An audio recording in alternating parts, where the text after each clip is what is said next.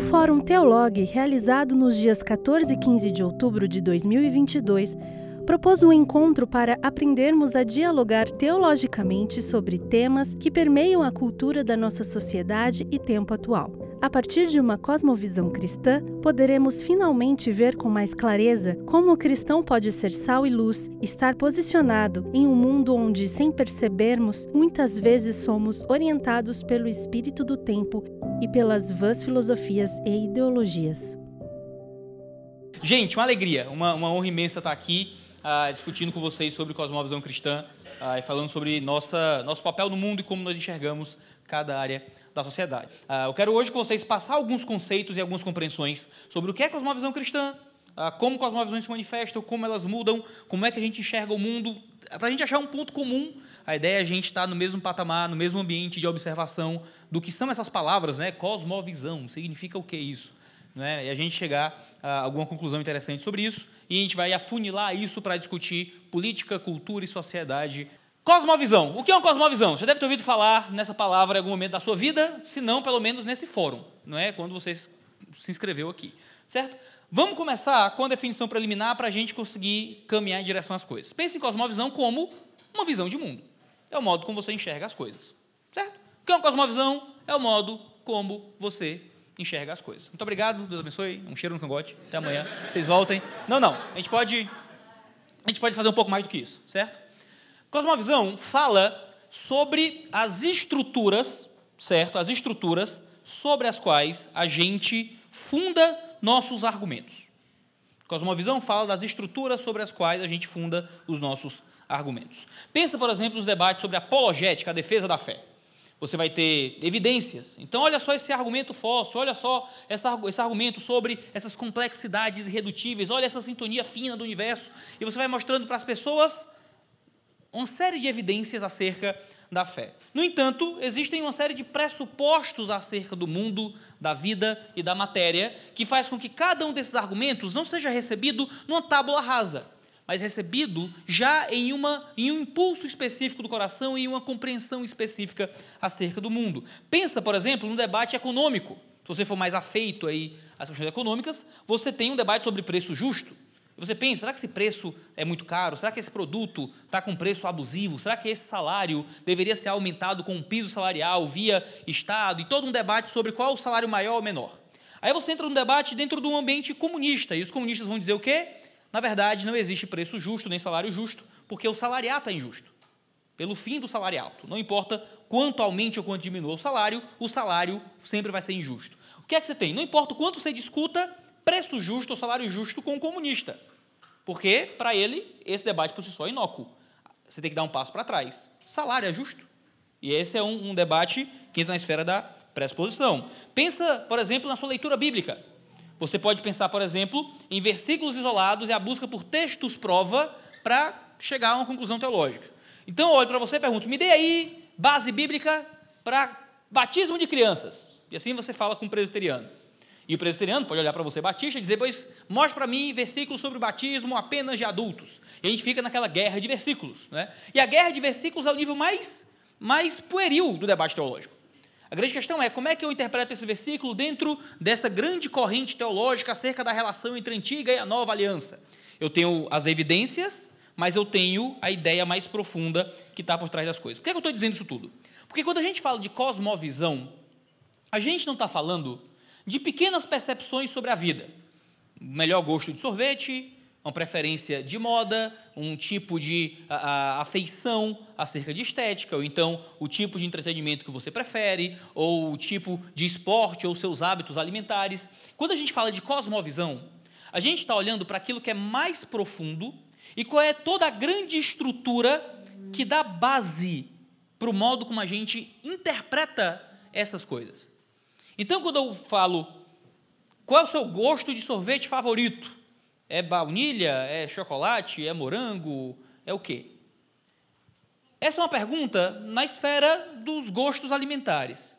Mas quando eu pergunto qual é a importância, qual é a importância do sabor para a escolha da alimentação, eu tenho uma pergunta um pouco mais profunda.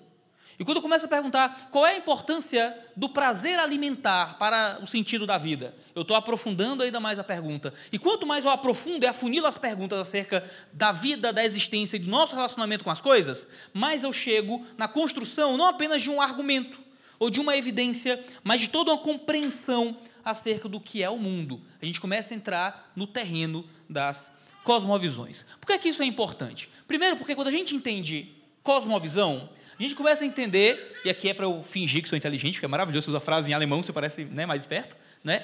Proteção do. Aprende comigo. Zeitgeist é basicamente o espírito da época. É o jeito chique de dizer, é o jeito que as pessoas pensam naquele tempo. Quando a gente discute cosmovisão, a gente entende como é que estão manifestas as sensibilidades do nosso tempo. A gente entende qual é o fluxo do sentido que as pessoas estão empregando para a história. A gente começa a entender com mais facilidade, com mais compreensão, onde é que está todo esse arcabouço, esse, esse mindset, é o termo que usam hoje na, no coaching, né? O, teu, o mindset da nossa cultura e o modo como as pessoas pensam. Nos ajuda em missões transculturais, porque se a gente entende cosmovisão, a gente começa a compreender com mais facilidade o modo como outros povos de outras culturas pensam. E não se engane, às vezes dentro do Brasil, com pessoas que falam a mesma língua, tá, existe um esforço quase transcultural. Eu saí do Ceará às quatro da manhã, certo? Peguei três aviões, cheguei aqui, é longe para burro. Se eu estivesse dentro da Europa, eu teria atravessado de um lado a outro, certo? Teria atravessado vários países. O Brasil é um país imenso. Temos, e eu digo como alguém que viajou muito o Brasil. Sou do Ceará, estou aqui no sul do país. O que acontece é que a gente tem um país com muitas culturas, com muitas culturas, com muitos signos diferentes, com muitas formas de demonstrar, sabe, os mesmos sentimentos. E, e, é muito interessante. Se eu, se eu venho, por exemplo, isso é uma coisa que eu percebo. Os meus amigos em algumas cidades aqui do sul dão muito valor à presença em evento. É um jeito de demonstrar carinho. Então, se eu viajo aqui para o sul e eu vou pregar numa igreja, praticamente todos os meus amigos daquela cidade estarão lá. Me avisam que vão, chegarão na hora, e se por algum motivo faltarem, mandarão uma mensagem pedindo desculpa. É, um, é meio que um jeito, não sei, é da cultura da minha galera. Não estou dizendo que é do sul inteiro, porque aí já é, né? Preconceito, sei lá. É, é uma coisa boa. Não é? A minha galera é muito assim. Eu vou pregar em outros lugares, sei lá, vou para Recife. Se eu não avisar e ei, brother, tu vem, mas tu vem mesmo. Tu vai mesmo. Não vou, aí o cara nem vai, nem avisa que não foi, entendeu? E existem outros signos sociais para demonstrar o mesmo carinho. Presença em evento não é um fator para eles. Né? Existem pequenos signos, pequenos traços, o tipo de humor, o jeito de olhar, o jeito de cumprimentar, que evidenciam coisas que, quando a gente fala de missões, de evangelismo, de pregação do evangelho, significa muita coisa muita coisa que pode tornar barreira para apresentar o evangelho do reino. A gente pode falar de evangelismo em sociedades mais complexas, porque quando você está dentro da sua própria cultura, você está falando de ambientes sociais extremamente diferentes. E dentro da mesma cidade, você tem grupos com cosmovisões altamente distintas. Você entra no seu Instagram e você tem um mindset vencedor. É todo mundo vendendo um curso online, todo mundo mandando arrastar para cima, é todo mundo mostrando o que tem de melhor, o que há de mais feliz, o que há de mais engraçado. Aí você aperta dois botões e entra no Twitter e você tem a contraparte do Instagram, só o pior do ser humano, só o que há de mais baixo, de mais vil, né? Isso são as mesmas pessoas em momentos diferentes, né? Você entra no ambiente universitário, você vai para a periferia, você vai ah, com uma classe A, uma outra classe social, você tem sociedades complexas, é importante que você consiga entender como as relações de pensamento se, se, se condicionam ali. Autoconhecimento, você tem uma cosmovisão. Eu só descobri que eu tinha sotaque aos 18 anos, quando eu saí do Ceará pela primeira vez, certo? E descobri que as pessoas falavam diferente de mim. Foi um choque descobrir que eu não falava igual o William Bonner. Foi um choque imenso, assim. Eu disse, como assim? Né? Como assim? Certo? Vocês estão rindo, eu estou falando a maior verdade do mundo, tá? Vocês todos têm sotaque, talvez alguns de vocês não saibam, não tenham percebido até hoje, tá? Ah, não é eu que falo estranho, é todos vocês que falam estranho para mim. Eu falo, eu falo normal, certo? Vocês que falam esquisito. A gente muitas vezes não consegue ver a nós mesmos e, e se interpretar no mundo. Não existe, assim como não existe sotaque neutro, certo? Não existe, não sei se também é uma, uma coisa nova para vocês, certo?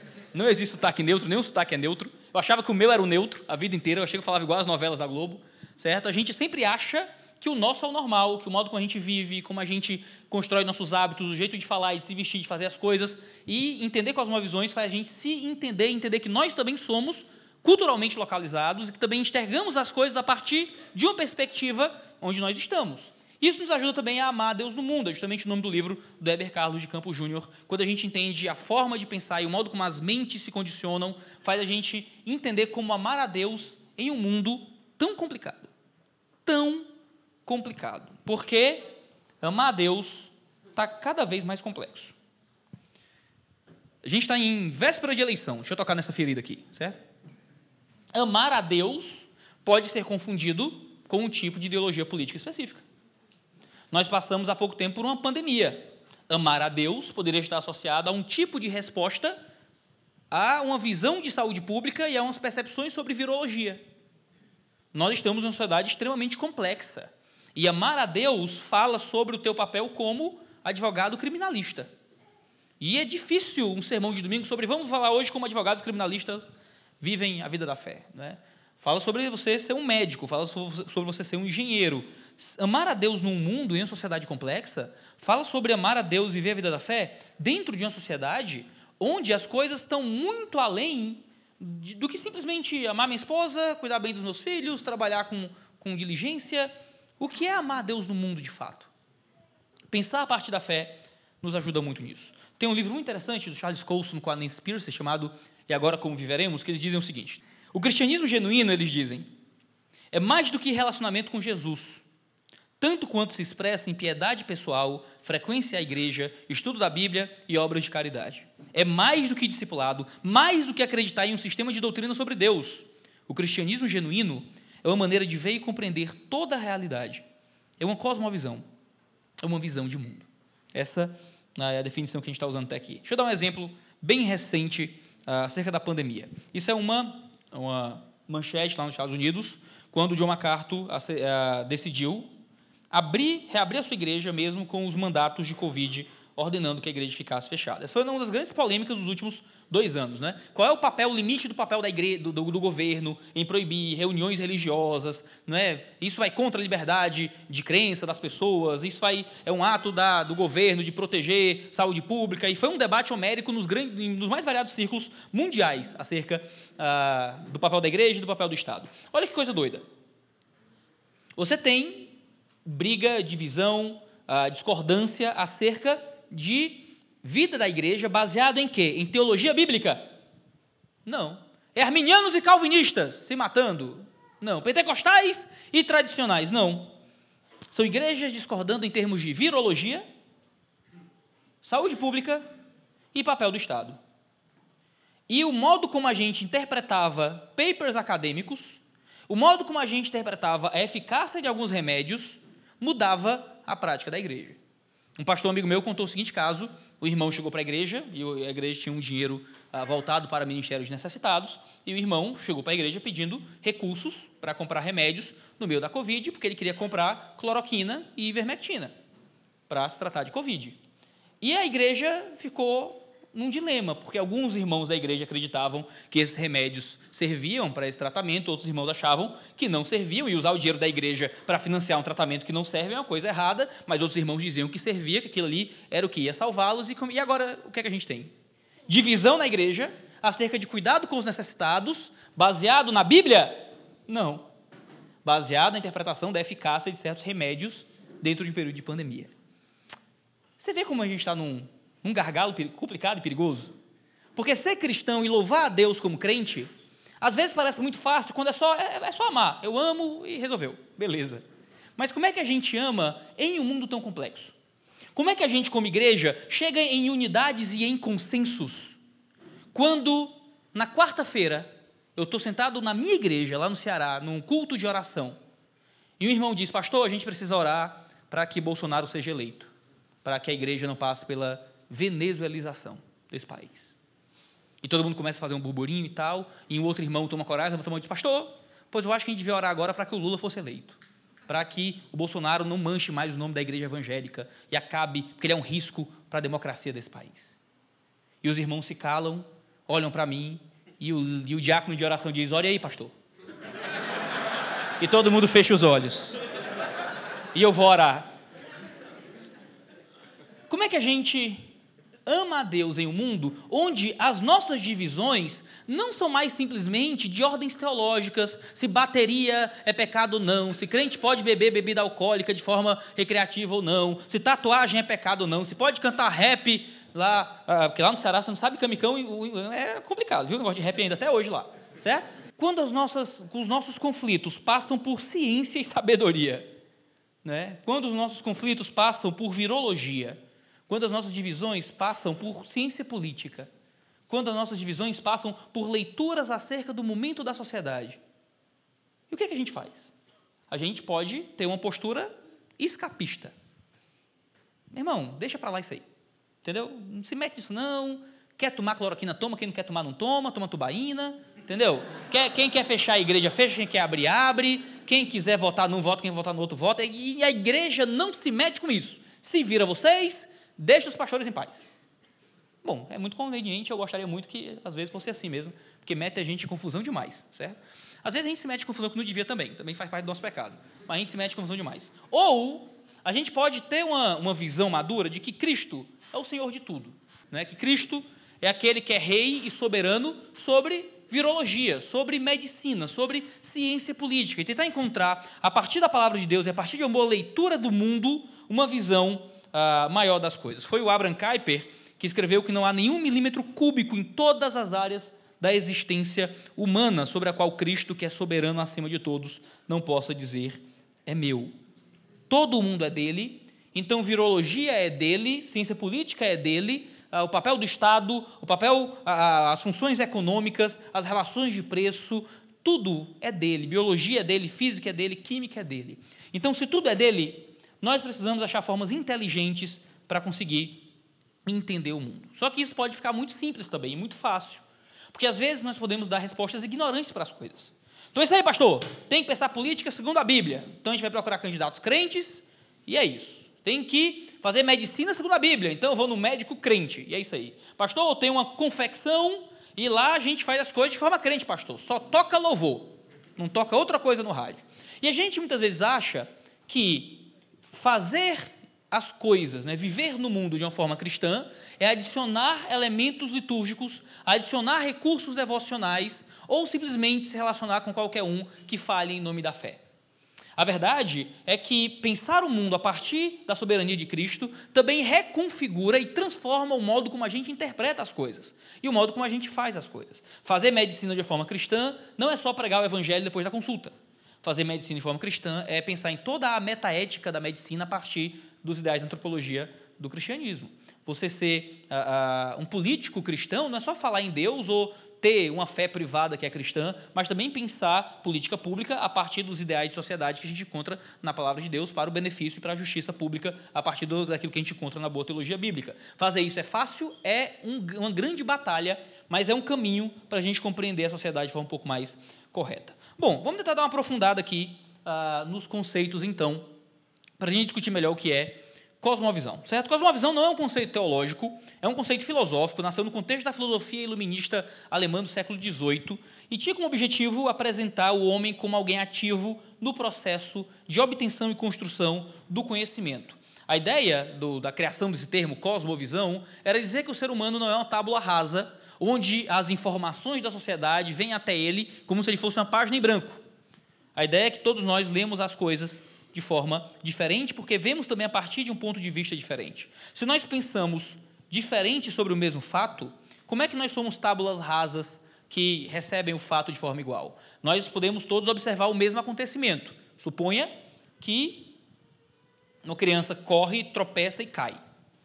E a gente olha a criança, minha filha certamente faria isso, se estivesse por aqui. Ela corre a igreja inteira. Aí na frente da igreja, ela vem, tropeça e cai. Aí todos nós observamos o mesmo fato objetivo. Uma criança correu, tropeçou e caiu. Mas você é um pedagogo e você olha e já pensa: puxa, olha essa criança que precisa ser melhor ensinada acerca de sua coordenação motora para e tal. E você é um psicólogo e está olhando sobre o, o transtorno opositor desafiante dessa criança que não sabe, não segue os pais. E você é na verdade um músico e está preocupado se ela bateu ou não ali no, no na, na, caixa do grave. E você olha para o mundo e interpreta o mesmo fato a partir de perspectivas, compreensões e visões distintas. Você é da, da, de, uma, de um tipo de maternidade um pouco mais livre, aberta e pensa que lindo a criança explorando o mundo. Você é de um tipo de maternidade um pouco mais rígida e diz essa criança atrapalhando o culto, não é? Cadê o pai que não controla? E o mesmo ato, o mesmo fato objetivo gera apreensões completamente diferentes desses fatos. Por quê? A realidade é uma só.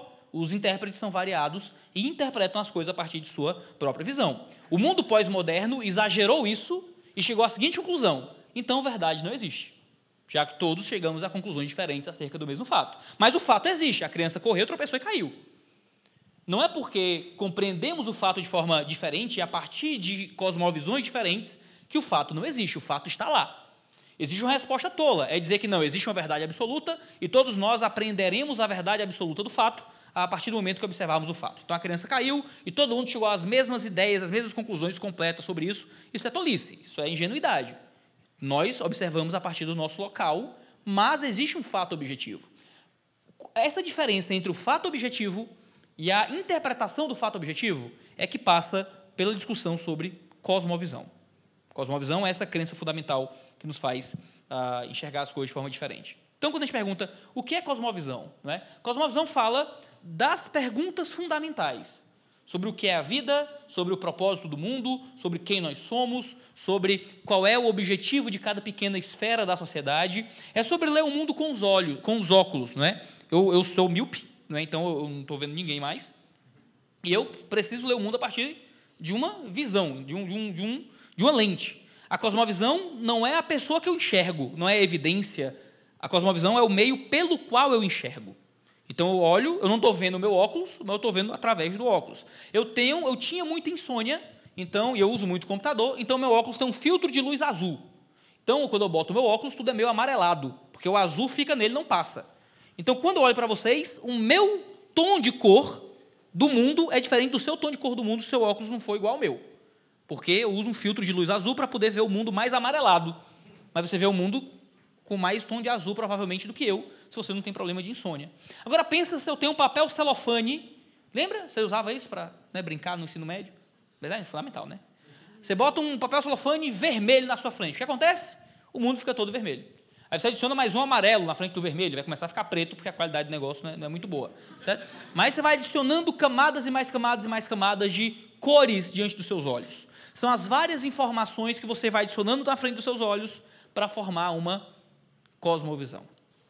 A cosmovisão não é aquilo que você vê, é aquilo por meio do qual você vê. Agora pensa, se eu coloco um óculos, eu posso tirar e colocar com facilidade. Se eu tenho um monte de papel celofane na minha frente, eu vou achar aquilo esquisito e vou arrancar e jogar no chão, porque é um negócio que está à minha, à minha disposição. Mas muitas vezes a cosmovisão está muito mais próxima do que seria a nossa íris. É o nosso próprio olho. Cosmovisão não é uma coisa que está externa a mim, que eu posso pegar e olhar para ela. A cosmovisão, ela é o meu próprio olho. Como é que eu olho para a minha própria íris e arranco para olhar? Eu sempre vou ver por meio da íris. Cosmovisões são tão intrínsecas, tão a, a, íntimas a quem nós somos, que muitas vezes nós não conseguimos sequer enxergar sem elas para poder avaliá-las. E aí entra o grande desafio. O grande desafio de avaliar as nossas próprias cosmovisões. Sempre que a gente vai avaliar as nossas próprias cosmovisões, nós estamos avaliando a partir da nossa cosmovisão. Por isso que autoanálise é uma coisa que nunca acontece sozinha. Por isso que a gente tem igreja, aconselhamento mútuo, santidade, o Espírito Santo, arrependimento, esse processo constante de leitura da Escritura e de devocional, para que a gente seja o quê? Corrigido e avaliado o tempo inteiro. Eu, alguém aqui é velho bastante para ter assistido esse filme? Ninguém! Eu não acredito. Então, então eu vou pular, porque eu não vou estragar, não. Certo para ninguém, não. Brincadeira, eu vou explicar. Ah, They Live, do, do John Carpenter, é um livro, é um filme muito legal. É não, é mau pai. Certo? Mas tem uma ilustração muito legal, que é um filme muito esquisito. Basicamente a história, vou, vou estragar os primeiros, sei lá, 15 minutos de filme, certo? O caba vai numa igreja e encontra esse óculos aqui, ó. Esse caba aqui, esse cabra, vai numa igreja demolida e encontra um óculos, e esse óculos mostra a verdade das coisas. Aí ele coloca o óculos e ele olha para o outdoor e tinha uma propaganda de um produto. Quando ele bota o óculos, ele lê obedeça. Aí tem um dinheiro com um valor escrito, ele bota o óculos, ele vê o dinheiro e está escrito Deus. Olha que metáfora sutil, hein? É doido? Aí com isso ele descobre que ele olha para algumas pessoas ele vê esses bichos esquisitos aqui, que é tipo ETs, que na verdade se disfarçam de seres humanos, e a história vai ficando viajosa, certo? O que é a nossa cosmovisão? É aquilo pelo qual a gente enxerga que dá o sentido das coisas. Quando eu olho para o dinheiro, eu vejo alguma coisa ali.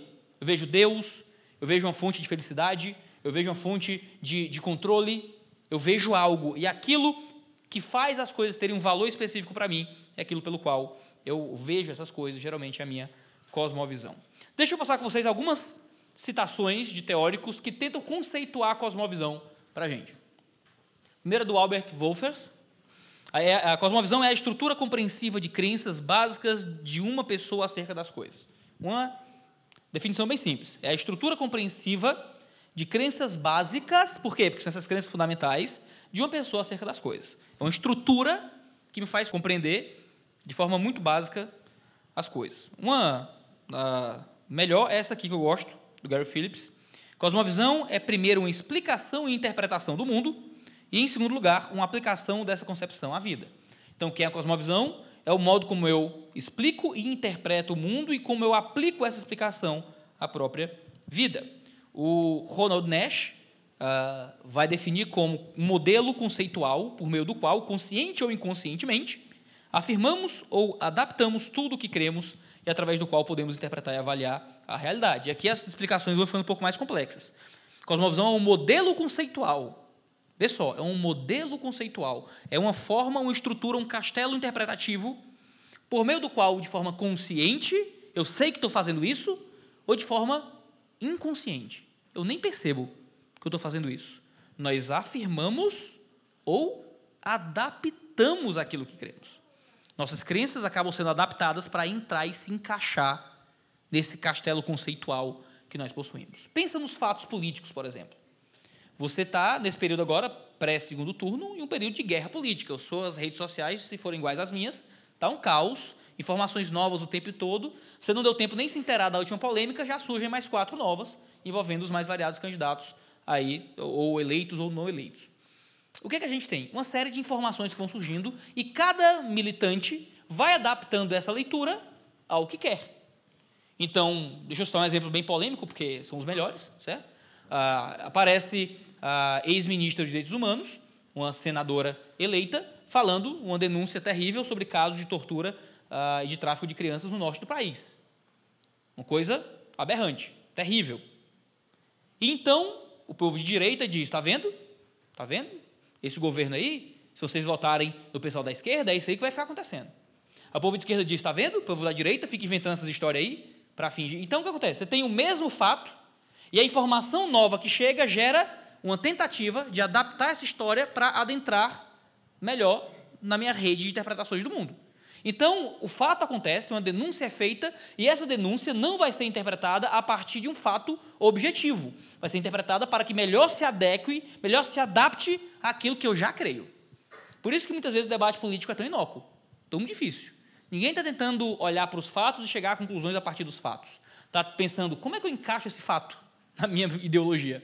Não é? Então, o cara que vota no Lula pensa, como é que eu faço que esse fato pareça ruim para o Bolsonaro e bom para o Lula? Né? Quem vota no Lula vai dizer como é que eu faço para que esse fato fique ruim e tal, e esse processo todo. A gente faz isso na teologia também. Você é um presbiteriano, aí eu chego com o meu versículo batista. Como é que você interpreta isso aqui? O que, é que ele vai fazer? A primeira escolha é como é que eu faço com que esse texto se adeque a meu todo escopo de conhecimento presbiteriano, para que eu possa permanecer presbiteriano, porque é mais fácil eu fazer esse texto se adaptar do que mudar toda a minha teologia. Aí eu estou aqui batista, chego presbiteriano, com o texto presbiteriano dele, e esse aqui? E qual é a minha decisão primária? Como é que eu faço com que esse texto se adapte à minha teologia batista? Porque é mais fácil eu adaptar esse texto do que mudar toda a minha teologia. O que é que ambos deveríamos estar fazendo? Tenho esse dado da realidade, como é que eu faço com a como é que eu lido com essa informação para que as informações que aqui saem corrijam, melhorem e transformem a minha cosmovisão prévia. Mas isso é, é absolutamente difícil. Mas esse é o trabalho de todos nós o tempo inteiro. Deixa eu pular algumas definições aqui para a gente não passar a noite toda. A minha favorita é essa aqui. James Siren, no livro Dando Nome ao Elefante, traz a melhor definição de cosmovisão que a gente tem, na minha opinião. Se você for bater uma foto, bate só dessa, tá? Uh, que é essa aqui. Uma cosmovisão é um comprometimento. Antes de tudo, a cosmovisão não é uma ideia fixa, é uma rede inteligente. Não, não, não. É um comprometimento. É algo muito mais do teu coração, do teu interior. uma orientação fundamental do coração. É para onde teu coração aponta, no seu, no seu fundamento, que pode ser expressa como uma história ou um conjunto de pressuposições. Então, uma cosmovisão é um comprometimento interior, e esse comprometimento interior representa uma orientação do teu coração. Então, tu é orientado em direção a alguma coisa, e essa orientação pode ser expressa como uma história ou como um conjunto de pressuposições, um conjunto de ideias e de frases que são hipóteses que podem ser total ou parcialmente verdadeiras ou totalmente fa falsas. Ah, então, essa tua pressuposição, a tua cosmovisão pode ser verdadeira, pode ser parcialmente verdadeira, pode ser totalmente falsa, parcialmente falsa. Que podem ser, ah, deixa eu ver, hipóteses que detemos, né, que nós possuímos consciente ou subconscientemente, consistente ou inconsistentemente. Está ficando difícil, né? Então vamos facilitar. Nós temos esse comprometimento do coração, essa orientação interior, que pode ser expresso como história ou um conjunto de ideias, uh, que podem ser verdadeiras ou falsas, ou parcialmente verdadeiras ou parcialmente falsas, que a gente possui ou sabendo delas, rapaz, eu entendo que eu tenho essa percepção de mundo, esse comprometimento, ou a gente não sabe, é subconsciente, é uma coisa que a gente nem faz noção que tem, Pode ser consistente, pode ser uma ideia fixa, rígida, que tem um sentido muito bem estabelecido, ou pode ser completamente inconsistente. É o que a gente chama de piruleibe das ideias, né? Completamente doido da cabeça. Né? Inconsistente. Sobre o quê? Sobre a constituição básica da realidade que fornece o alicerce sobre o qual vivemos, movemos e possuímos nosso ser. É até poético, é até bonito. Certo? Se a gente tivesse tempo, a gente destrinchava isso aqui e passava, passava umas 25 horas discutindo isso aqui, tranquilamente. Certo? Mas, não, infelizmente, me disseram para eu ficar à, à vontade com o tempo, mas não tanto. Certo? Não tanto. As origens desse conceito de cosmovisão vêm de uma palavra alemã, Welt Anschauung. Vamos, vamos, vamos dividir essa palavra aqui em pedaços, certo? Essa, essa é a palavra que deu início à, é a palavra alemã de onde a gente traduz cosmovisão, certo? Welt Mundo, existência, inclui o sentido de vida biológica. Por isso alguns traduzem como biocosmovisão, mas fica feio demais. Aí cosmovisão é mais fácil, certo? Fala sobre a nossa visão inteira do mundo. Anchão, aqui, anchão, né? Olha que maravilha. É uma observação atenta, né? Uma visão nem sempre objetiva e proposicional, é pessoal, subjetivo, é pré-teórico. Por isso alguns traduzem como intuição ou como visão, certo?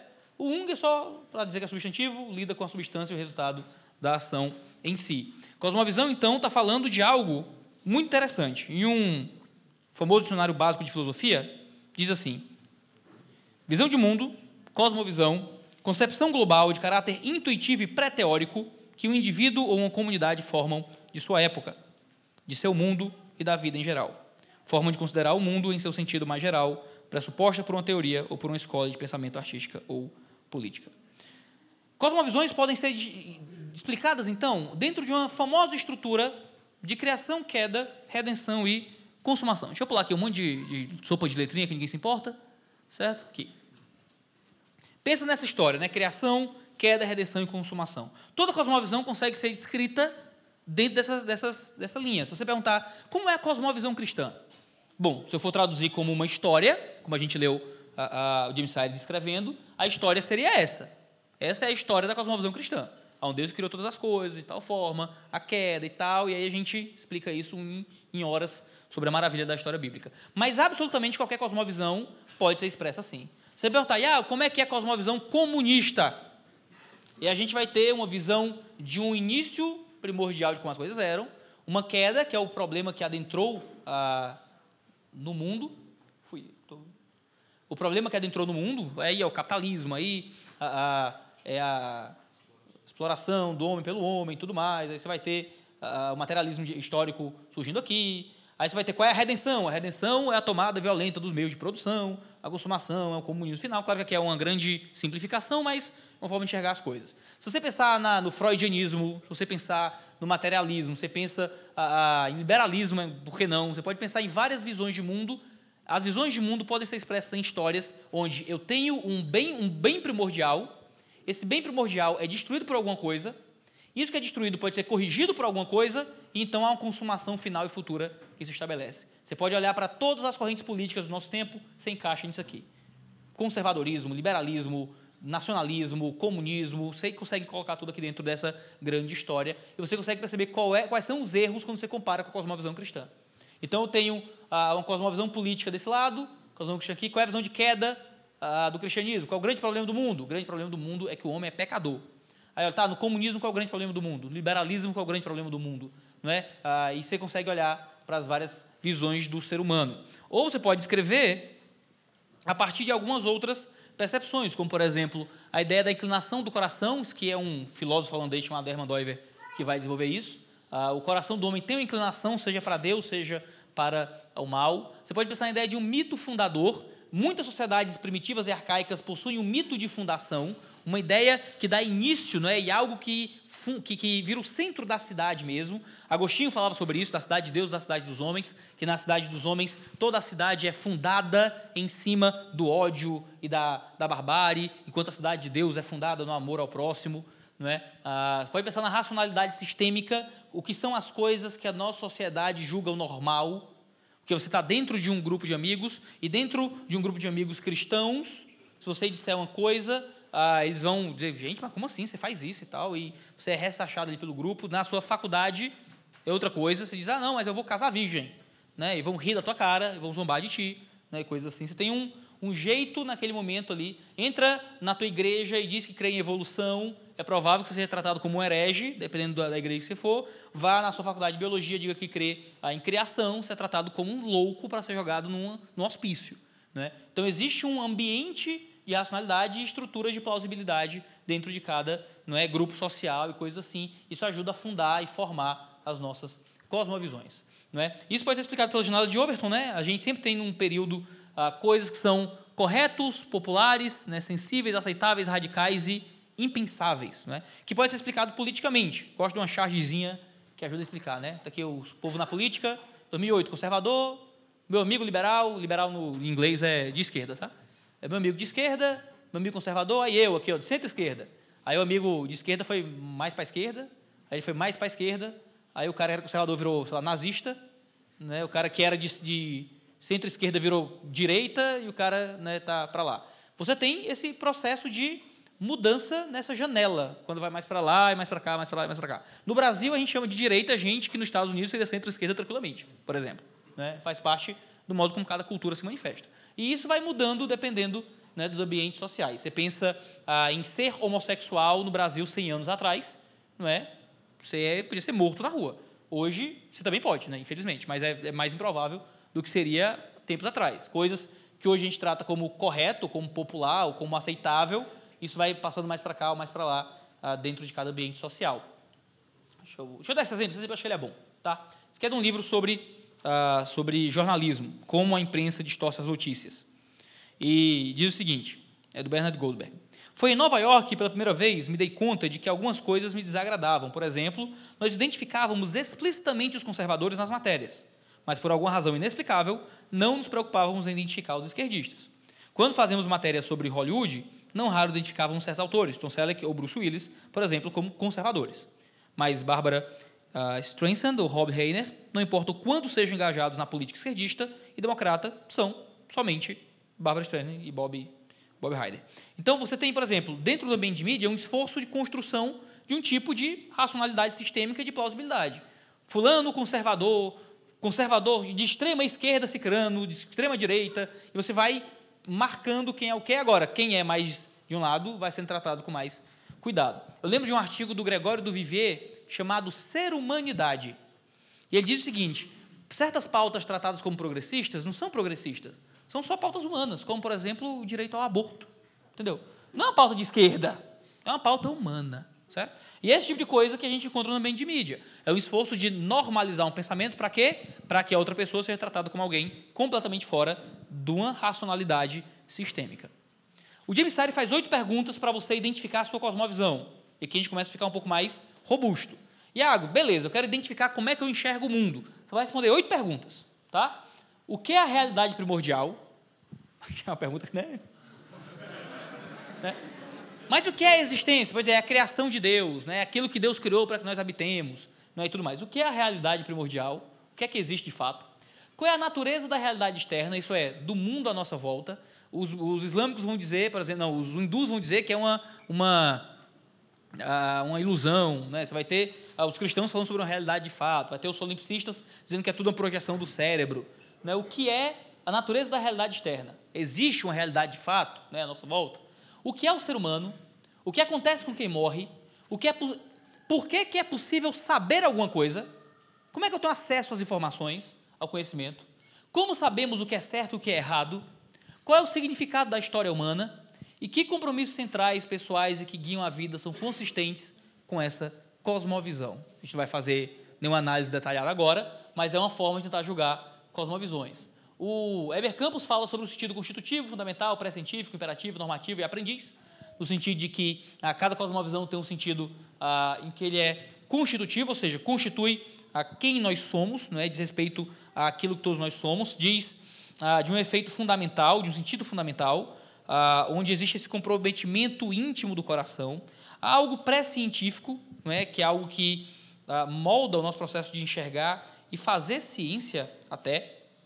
Existe ah, um modelo interpretativo, que é como eu uso para interpretar o mundo, há algo normativo, que define a minha ética e minha moral, há algo aprendiz, no sentido de que essa cosmovisão vai, ela própria, se aperfeiçoando e sendo transformada. Né? Mas cosmovisões, elas mudam e se transformam e se adaptam. A gente tem que aprender a julgar nossas cosmovisões e aprender a olhar para o mundo a partir de ideias um pouco mais complexas. O Paul Hilbert, não vou ler isso inteiro, ele apresenta para a gente um, um gráfico inteligente para a gente imaginar e pensar como é que funcionam cosmovisões. Pensa em dados observáveis. Eu tenho aí esses dados, certo? Estão aqui. Eu tenho esse monte de estrelinha, certo? E esses dados são só dados que não possuem nenhuma ordem. Mas nós somos criaturas de Deus e damos ordem para as coisas e conferimos sentido para a existência. Então a gente interpreta esses dados. E aqui existem pelo menos duas formas de interpretar e dar ordem, sentido, causalidade para esses dados. Um é no formato de estrela. Opa, eu faço uma estrelinha aqui e estou conseguindo lidar com esses dados, certo? Ou em círculo. Tenho dois círculos e eu consigo lidar com esses dados desse jeito. Qual dos dois está correto? Bom, com as informações que nós temos, os dois são plenamente possíveis, não tem como escapar. Presuma que existe uma estrelinha que está aqui fora, bem aqui. E agora o que, é que eu tenho que fazer? Eu posso ou achar um outro desenho que adapte isso, ou tento puxar a estrelinha para o lado para fazer caber do meu desenho que é que eu tenho? Eu tenho eu torcendo a realidade para que caiba na minha cosmovisão, na minha ideologia. O James Sire nos ajuda a avaliar isso, falando que toda cosmovisão precisa ter uma coerência intelectual interna, uma capacidade de compreender os dados de todos os tipos de realidade, tem que explicar aquilo que ela alega e tem que ser subjetivamente satisfatória. Não pode ser algo que eu vou olhar e achar, mas esse negócio não parece fazer sentido não. Ou seja, quando a gente vai olhar para a realidade e construir uma visão de mundo, tem que ser uma coisa inteligente, tem que ter uma coerência interna, tem que poder lidar com vários tipos de realidades distintas, explicar aquilo que tenta de fato explicar e coisas assim. O, o, o Nash vai dizer o seguinte: que a gente pode testar uma cosmovisão com o teste da razão, com o teste da experiência e com o teste da prática. Ele vai detalhar dizendo o seguinte: primeiro, o teste da razão. Uma cosmovisão, para que ela seja boa, correta, inteligente, tem que passar na lei da não contradição, ela pode ser um negócio contraditório em si mesmo. Tem que ter posições. Não pode ter posições autorreferencialmente absurdas, como, por exemplo, a, a, não existe verdade absoluta. Né? É a ideia mais estúpida que tem, porque se você diz isso, isso vira uma verdade absoluta. Eu lembro eu estava conversando com uma, com uma parente, ela dizendo, ah, não sei o quê, mas não existe verdade. É melhor que. E você que fez apologética no, na EBD, é a maior alegria que alguém diz isso, né? Porque não existe verdade absoluta. Aí você pergunta, isso é uma verdade absoluta? Aí a pessoa dá o piripaque do Chaves, né? Porque é uma ideia autorreferencialmente absurda. Né? Como, por exemplo, o relativismo, o ceticismo. Né? Você não tem como ser cético porque você tem que ter alguma certeza sobre o ceticismo. Você não tem como ser relativista porque você precisa assumir alguma verdade objetiva para viver. Né? A gente tem o teste da experiência, é o teste do mundo exterior. Essa cosmovisão é coerente com as informações que nós temos no mundo. Né? Ou o teste do mundo interior. Essa cosmovisão é coerente com o que eu percebo dentro de mim? Às vezes você assume uma série de ideias sobre o mundo que não parecem fazer sentido para você. E às vezes não entram em conflito com a realidade e você não consegue ver aquilo se manifestar de fato. E tem, claro, o teste da prática. É possível viver de acordo com isso? Você pensa no niilismo, né? Quem consegue viver colocando o niilismo em prática? Só se matar. Não tem outro jeito. Você pensa no solipsismo, que é quem acredita que o mundo inteiro externo é falso, é tudo uma projeção da nossa mente. A vida se torna absolutamente impossível. Impossível. Certo? Deixa eu, eu vou pular um monte de coisa aqui, porque eu quero chegar nisso aqui. O Doiver vai falar sobre as cosmovisões ah, nas culturas a partir de quatro ah, binômios, certo? Você tem a forma matéria, que é o pensamento grego. As coisas possuem uma forma e entram em conflito né, com a matéria. Pensa em Platão, existe uma forma no mundo das ideias, e quando isso se manifesta na matéria, vem de uma forma diferente, impura. Você tem que achar a forma pura das coisas contra a, a forma impura do devir humano. Você tem o pensamento bíblico hebraico de criação, queda e redenção. As coisas foram criadas de jeito perfeito, caíram, mas podem ser redimidas e corrigidas. Você tem um binômio natureza e graça, que é um pensamento medieval e escolástico, onde as coisas como elas são estão em contraste com a graça sobrenatural de Deus. E tem o binômio natureza e liberdade, que é o pensamento moderno. Né? Ah, existe a natureza e as pessoas querem ser livres da própria natureza. Pensa nos movimentos, por exemplo, LGBTQIA+. Né? Ah, que já tem mais quatro letras que eu não sei mais quais são. Certo? Já, já me sinto demais para saber até aqui. Tá? Ou não sei o resto, não. Você nasceu com uma biologia. Você nasceu com um corpo, você nasceu com um órgão genital, mas isso te limita. Você quer liberdade contra a natureza. Então você inventa um gênero, você usa de ciência, de cirurgia e coisas assim. Você pensa ah, nos movimentos transhumanistas, em que você quer fazer adaptações a partir da ciência no teu próprio corpo né, e coisas desse tipo. Você tem pessoas tentando se libertar da natureza pela liberdade. Muitas das nossas cosmovisões estão debaixo desses uh, desses conflitos aqui. Quando a gente fala sobre o Emmanuel Todd, que é um, um pensador muito interessante, ele fala que as cosmovisões na Europa estão debaixo desse gráfico aqui, certo? Liberdade, controle, hierarquia e igualdade. Alguém já fez aquele famoso political compass, né, para saber onde é que está, no, esquerda, direita, cima e baixo? É mais ou menos isso. Eu tenho acima a defesa de hierarquia, embaixo defesa de igualdade, aqui defesa de controle, aqui defesa de liberdade. As cosmovisões, elas também dançam dentro disso aqui. Ah, eu sou a favor de uma sociedade ah, mais igualitária, só que com um controle político forte para trazer essa igualdade, ou então com mais liberdade, né? no entanto também com igualdade, ou então com muita hierarquia, divisão social e liberdade, ou controle e hierarquia. Né? Aqui você pode até colocar um quadrante político. Né? Você vai ter as esquerdas aqui, esquerdas liberais, direitas liberais, conservadores, né? comunistas e coisas assim e tal né, para você poder ver onde é que eles se encaixam dentro desses padrões aqui. Também é uma estrutura para pensar a respeito. A gente também tem a Ruth Benedict, num livro muito, muito famoso chamado O Crisântamo e a, e, a, e a Espada, onde ela fala sobre culturas de culpa, vergonha e medo. Ah, Existem culturas de inocência e culpa, que são religiões judaico-cristãs. Né? Nós somos regidos por inocência e culpa o tempo inteiro. Já reparou isso? Sou inocente ou culpado, pequei ou não pequei, fiz certo ou fiz errado. Isso é um jeito muito judaico-cristão de pensar, e é muito próximo de nossas culturas ocidentais, mas quando a gente vai levar o evangelho para outras culturas, não é o jeito que eles pensam lá, geralmente. Em culturas árabes e religiões orientais, tudo é baseado em honra e vergonha. Então, sabe aquele papo, você está assistindo lá o seu dorama, você está assistindo lá o seu, seu anime medieval, e tem lá o pessoal o, lutando com suas katanas, e eles cometem um erro, desonram suas famílias desonram as famílias, causam vergonha. Como é que eles vão lidar com isso? Com um, ato altamente coerente e lógico que é se matando. Né? Por quê? Porque é só assim que eles vão livrar a família da vergonha e devolver a honra para a família, por exemplo. Essa ideia de honra e vergonha é uma coisa muito forte, muito forte. Por, veja só como é que isso nos ajuda a entender as suas visões. Pensa, pensa no ato terrível, desculpa o alerta de gatilho aí, de, do estupro. Né? O estupro, na nossa cultura, uma mulher que é estuprada, ela é inocente. Então, a mulher é punida na nossa cultura por ter sido estuprada? Talvez socialmente, sei lá, mas na, no, no, no direito, nunca. Porque ela é uma vítima, ela não é culpada, ela é inocente. Em uma cultura árabe, muitas vezes ela é culpada. Por quê? Porque eles não estão pensando no binômio inocência e culpa. Eles estão pensando no binômio honra e vergonha. Ela foi desonrada. Logo, ela está errada, porque ela foi desonrada. Então, vê como, como os dualismos na cultura guiam uma forma de pensar tão diferente, tão complexa, uh, distante da nossa. Em sociedades animistas e tribais, como a cultura africana, tudo é baseado em medo e poder. É quem tem mais poder né, e quem gera mais medo. Por isso que você vai ter vários rituais para você ser mais forte, quem tem, quem tem mais proximidade ah, com as forças ah, do outro lado e coisas assim. Tem um exemplo interessantíssimo. Opa, não, aqui.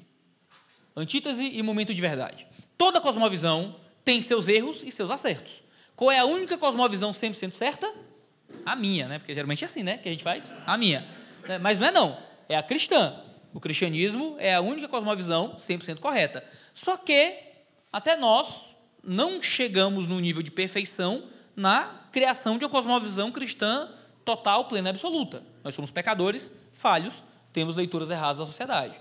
Só que, à medida que tentamos nos aproximar da cosmovisão cristã, chegamos muito mais perto do que é certo do que aqueles que se afastam dessa cosmovisão. Não é? Mas cosmovisões outras têm seus momentos de verdade, podem esbarrar na verdade de Deus. Então você pode ler um livro do Karl Marx e concordar com alguma coisa. Né? Meu Deus, pastor, o que você está dizendo? Né? Não, pode encontrar. Aí você vai ler um livro de um liberal, você vai ler um livro de um ateu, ele vai dizer uma coisa, bom, eu acho que nessa frase aqui, desse ponto aqui, a crítica é válida. E você vai encontrar coisas que você pode concordar. Acontece. Mas você também vai ter os momentos de antítese, em que eles vão falar coisas que são fundamentalmente erradas e falsas acerca da vida. O melhor exemplo que eu gosto de dar é do rinoceronte pintando um quadro, né? Todos os quadros rinocerontes têm um, um negócio no meio aqui. Por quê? Porque ele tem um chifre. Então, sempre que ele olha aqui para. É um chifre, é? É um chifre, né? Sempre que ele olha para a realidade, ele vê o chifrezinho aqui no meio. Né? E está sempre aqui. O que a gente tem? A gente tem a antítese, o que a gente rejeita, mas tem um momento de verdade. O quadro está pintado correto, mas aqui a gente tem um problema fundamental no quadro. Uma forma da gente analisar as nossas idolatrias, por exemplo, é ver qual é o chifre que está em todos os quadros. Quando a gente interpreta as coisas, quando a gente lê o mundo, o que, que a gente sempre encontra lá? É sempre uma questão política, não é? Sempre uma questão. Pensa no movimento, eu, talvez eu toque em diversas sensibilidades aqui, então eu vou falar com cuidado e respeito. Mas pensa em movimentos identitários, por exemplo movimento feminista, movimento negro, em que toda a vida vai ser sempre resumida àquele aspecto específico. Ah, mas aqui é por causa da, do racismo estrutural, da sociedade. Não, isso aqui é por causa do machismo e tal. E toda a vida vai ser explicada a partir de um único, de uma única perspectiva, certo? Para poder dar sentido. Você tem o mesmo chifre em todos os quadros, o mesmo chifre em todos os quadros, de uma forma, ah, de uma forma idólatra, quase. Tem que a gente pode usar isso, idolatria. Mas as visões, graças a Deus, mudam graças a Deus mudam. Eu tenho aqui os dados observáveis, eu tenho a interpretação e chegam dados novos, informações novas. Eu vou votar no melhor político que poderia ter ganhado, o Padre Kelmon, certo? Ele é o meu candidato. Votarei nele. Vou citar o Padre Kelmon, que é menos polêmico que ficar citando os caras do momento, né? Padre Kelmon. Só que aí eu estava plenamente convicto que ele seria o melhor presidente do Brasil. Mas aí surgiram dados novos acerca do Padre Kelmon. Na verdade, ele não é padre da igreja católica, ele é de outra igreja lá, nada a ver. Certo? Aí, o que é que eu faço com esse dado? O que é que eu faço com esse dado? Eu preciso mudar meu desenho. Então, ao invés da estrela e ao invés do círculo, agora eu tenho que fazer outras formas geométricas que possam acoplar. Já sei que estrela não responde mais. Eu preciso de uma outra forma, uma outra cosmovisão que dê sentido e ordem uh, para as coisas.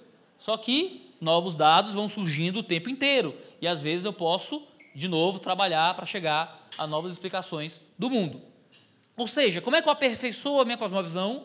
Com mais dado, com mais pesquisa, com mais informação, para que eu possa confrontar a minha informação com a realidade e com outras cosmovisões, com outros desenhinhos possíveis, para que eu possa caminhar sempre em direção ao que for melhor, certo? É aquela velha, velho desenhozinho de rede social, né? Eu tenho os dados, eu tenho a informação, estou dando sentido para esses dados, eu tenho o conhecimento, que eu estou dando ordem, correlação, e tenho a teoria da conspiração, né? Que eu vou fazer o quê? Eu vou ignorar vários dados, mas eu vou criar né, uma explicação maluca né, para as coisas que, que acontecem. Né? Toda a teoria da conspiração deixa um monte de dado de fora, certo? Do lado de fora, não funciona. O homem não foi para a lua, né? Esse negócio todo, é, e tal, isso é tudo falso. Aí tu vai na tua casa, tu compra tu gasta um dinheirinho, compra lá aquele negócio para. Como é não? Binóculo não, é telescópio e tu consegue ver né, a, as coisas que tem lá que prova como foi para a Lua, esse negócio todo. Certo? Ou, ou, não foi, né? Deve depender também né, de cada um. Né? Aí fica aí, na, fica aí para quem quiser discutir. Certo? Todo dado novo, todo dado novo, certo? É uma novidade que vai gerar ou uma promessa que vira esperança ou uma ameaça que vira ansiedade. Então você tem sua visão política, está muito bem convicto do seu voto, você tem a sua ideologia, mas então surge uma informação nova. Essa informação nova ou condiz com a tua ideia, e surgiu um, um fato novo e está em cima da minha linha da estrelinha que eu desenhei, ó. Bem aqui. Corrobora, esperança, eu estou certo. Ou está fora. É uma ameaça, gera ansiedade. Por isso que quando a gente entra nesses debates políticos, gera tanta briga, confusão e baixaria. Certo? Deixa eu passar mais aqui. Esse aqui é o Dr. Valbert Veras, é um pastor lá da igreja. Ele diz assim: ó, nós podemos estar errados. O fato de eu ter um, dois ou três PHDs não me isenta de errar. Não importa os pós-doutorados que tenha, eu ainda posso estar errado.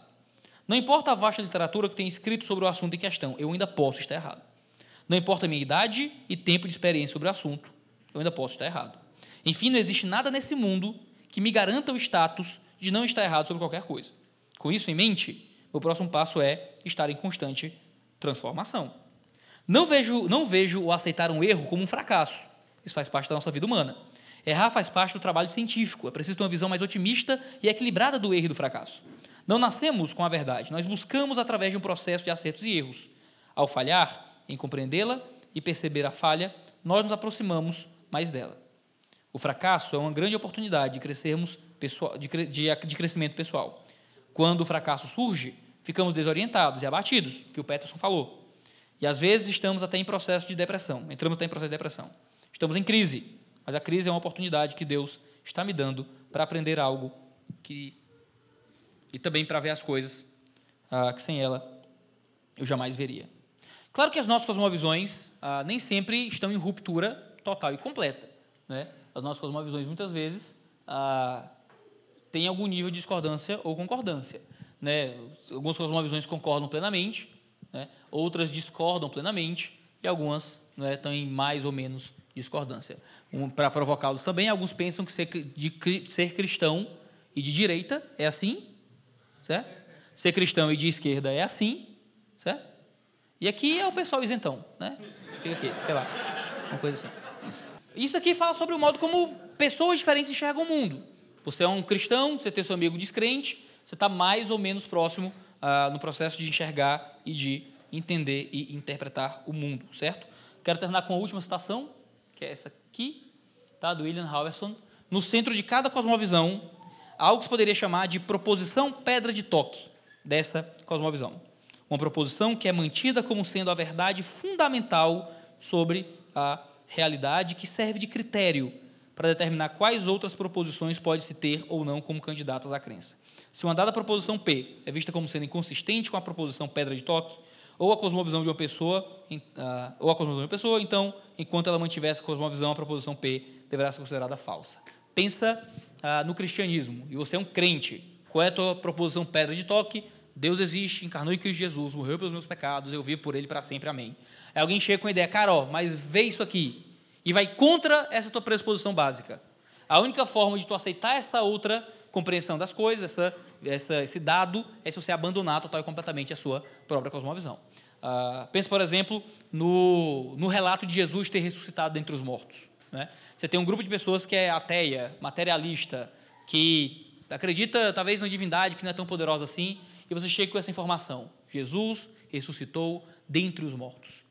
O cara não tem como aceitar isso e continuar com a mesma cosmovisão. Ele precisa mudar a cosmovisão dele e acreditar em outra coisa e mudar o jeito dele de pensar. Queridos, isso é só um grande uh, panorama. No meu GIF ele estava fazendo legalzinho assim. Tá? Era o, era o Goku. Tá? Ah, esse é um grande panorama sobre o que é cosmovisão, como a gente analisa, pensa, vê ah, e compreende cosmovisão. Aqui é uma introdução zona mesmo ah, sobre o assunto. Em sala de aula, isso que demoraria quatro aulas, certo? Então a gente viu em uma hora e pouco. Então, assim, é meio condensado mesmo. Eu falei que ia ser meio chato e meio doido. Obrigado por nos ouvir. A Família dos que Creem é uma igreja local em Curitiba comprometida com o Evangelho e a vida em comunidade. Para nos conhecer melhor e manter contato, acesse famíliadosquecreem.com.br.